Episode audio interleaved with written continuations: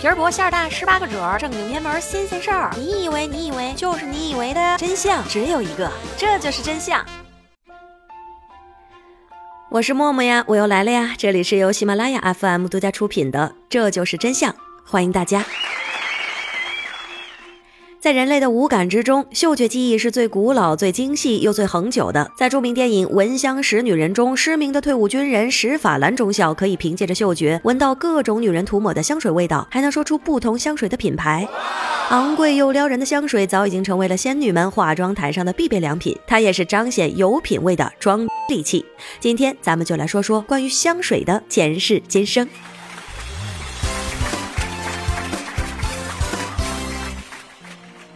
人类在漫长的对抗臭味的历史进程当中，为了反抗汗味、狐臭等等诡异的味道，成就了香水的发展历程。但是，如今琳琅满目的各种香水，在六千多年以前的古埃及就已经有人在使用了，却不是为了除臭。要问香水的起源到底是什么时候，没有人知道正确的答案，因为太早了。香水的英文单词源自于拉丁文，叫做“透过烟雾”。为何这样命名呢？在石器时代，人类就已经学会了取火，并且认为焚烧产生的烟雾是神灵与大地的联系。有记载，香水最早是用来祭拜神灵的，神圣而不可侵犯，故而普通人是不可以使用香水的。即便是在现代宗教信仰中，焚香依然是一项重要的仪式。通天烟雾被认为是与神灵沟通的一种方式。最早把香水用于个人享乐的是神秘的埃及人。在古埃及时期，人们不知道身上的体臭是汗液因为细菌而产生的。古埃及人试图用各种香料来掩盖异味，甚至还用到了鸵鸟蛋和乌龟壳。在埃及香水当中，最复杂也是最出名的一款香水叫做西肥，其中含有十六种芳香植物成分。一开始，香水只允许牧师们使用，也只有牧师可以参与到制造香水的过程当中。所以，当时很多的寺庙都有特殊的香水实验室。后来，埃及国王和皇后也开始享用香水，他们不仅在活着的时候用香料打扮自己，死后也要做一具香喷喷的尸体。当他们死后，人们将会把他们的尸体做成木乃伊，并且用肉桂等制成的香料将他们的全身包裹。在那之后的很长一段时间里，只有地位显赫的人死去之后，才有资格用香水来装点他们的陵墓。香水通过腓尼基人带到了希腊，当时的希腊控制着地中海一带的贸易，大量的希腊女性调香师改进了埃及的香水制造技术，并且在身体的不同部位使用不同的香水。受到了中东地区和希腊的影响，罗马人也开始着迷于香水的使用。起初，罗马帝国只允许两种场合使用香水：宗教活动和地位显赫人的葬礼上面。慢慢的，罗马人开始任性起来，香水的使用达到了狂热的阶段。地板上、墙上，甚至自己的马和狗都要使用香水。成会玩的罗马人还作妖的发明出了一种奢侈的香水喷泉。据说这喷泉一运作，十里八村全部都为香气环绕，仿佛是置身仙境一样。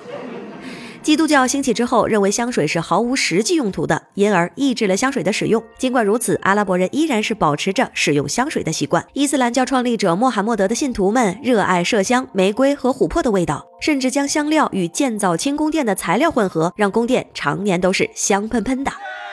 十世纪蒸馏器的发明使香水的工艺大大改进。到了十二世纪，阿拉伯人发现将香精与酒精溶解可以慢慢的释放香味，部分浓缩精华也因此得到了更好的保存。这是香水历史的一个重要里程碑。十四世纪，全欧洲人的噩梦——黑死病。被称为人类的十大灾难之一，三分之一的欧洲人口全部都死于黑死病。当时的科学家们散播了一个谬论：使用水会软化皮肤、打开毛孔，疾病入侵。污垢是人体最后一道防线。那预防黑死病的有效方法就是不洗澡。据记载，被称为浪漫之都的巴黎，有一半的人一辈子都没有洗过澡。再加上瘫痪的排水系统，整个城市粪水横流，臭气冲天。这个时候，香水就成了与疾病和臭味抗争的利器。人们用各种香水来掩盖臭味，除了欲盖弥彰，香水还被用于驱赶跳蚤，被称为芳香疗法。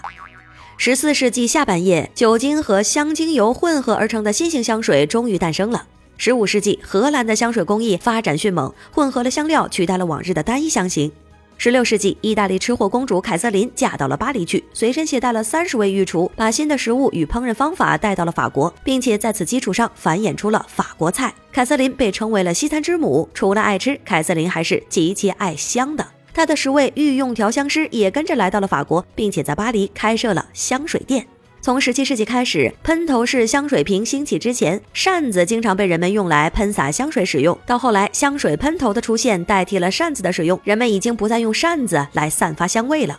十八世纪出现了古龙水，这种香水只有天然香料，浓度较低，可以漱口，还可以与红酒混合饮用。拿破仑就是它的最大消费者，他最喜欢用古龙水洗澡，据说他每天要消耗十斤的古龙水。拿破仑全家都是爱香狂魔，皇后约瑟芬生前极其喜爱浓烈的香味，人送外号麝香疯子。他的浴室在十七年之后仍然能够闻到香味。随着人们消费需求的提升，十八世纪的香水瓶制造业也是十分的讲究。高端的香水瓶用金银打造，镶嵌着水晶和翡翠，陶器和水晶玻璃瓶也是十分的受欢迎。法国格拉斯成为了世界第一香水城，那里的调香技术世代传承。如今国际上大部分的著名调香师都是出自于这里。人类能够辨识和记住将近五千种气味，据说训练有素的香水品评师甚至能够分辨上万种气味呢。十九世纪，现代化学工业的发展引发了香水革命。自从香水的销售平台从药店转向了化妆品柜台，香水的使用对象也逐渐偏向了女性。尤其是在维多利亚时代观念深入人心的时期，在西方社会，这种观念强调男女都要有各自的领域。尽管香烟和松木这种香味仍然属于男子气概的象征，但是人们都普遍认为香水是女人世界的东西。一八七四年，第一款人工合成的香料香兰素面世，带着香草的气味和浓郁的奶香，而且留香持久，加快了香水工业化的进程。随着人工香料的大量合成，香水制作成本比以前降低了许多，香水逐渐成为了暴利产业。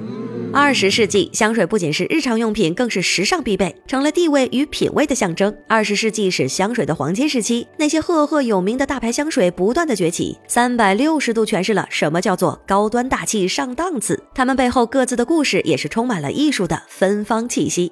圣诞节礼物，你想要得到香水吗？或者是想要得到什么其他的礼物呢？默默在上期的节目开始征集大家想得到的圣诞礼物，你留言了吗？我会在圣诞节的当天选出三名宝宝为你们邮寄圣诞礼物，快快留言吧，说不定惊喜就是属于你的。